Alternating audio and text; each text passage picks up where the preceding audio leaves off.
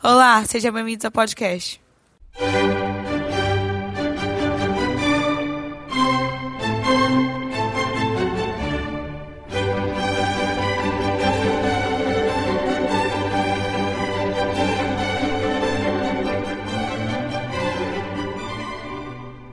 Estamos aqui com o estudante de odontologia Iago Palácio, que tem 19 anos e cursa o segundo período. Odonto era a sua primeira opção de curso? Não, minha primeira opção de curso era medicina. Eu fiz três vestibulares e os três fiquei como excedente. Daí eu comecei a pesquisar mais sobre o curso de odontologia, como sempre gostei da área de saúde. Aí eu peguei e ingressei na faculdade UNDB para poder fazer o curso de odontologia.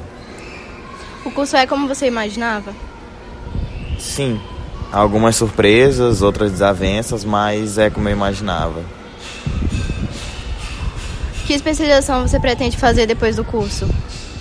A especialização que eu pretendo fazer depois do curso, até o momento, no segundo período, é cirurgião bucomaxilo. Ou eu ingressar na área da estética, que é uma área, são as duas áreas que estão mais evoluindo hoje em dia na odontologia e vai evoluir mais. O que você acha quando as pessoas dizem que a odontologia está saturada? Você concorda? Saturada, não, não concordo, porque é uma área, é um curso que está crescendo cada vez mais, está abrangendo tecnologias, é, abrindo novos mundos para novas áreas da odontologia. São matérias que são estudadas e está crescendo cada vez mais o curso de odontologia. E para encerrar, qual a sua expectativa para o mercado de trabalho?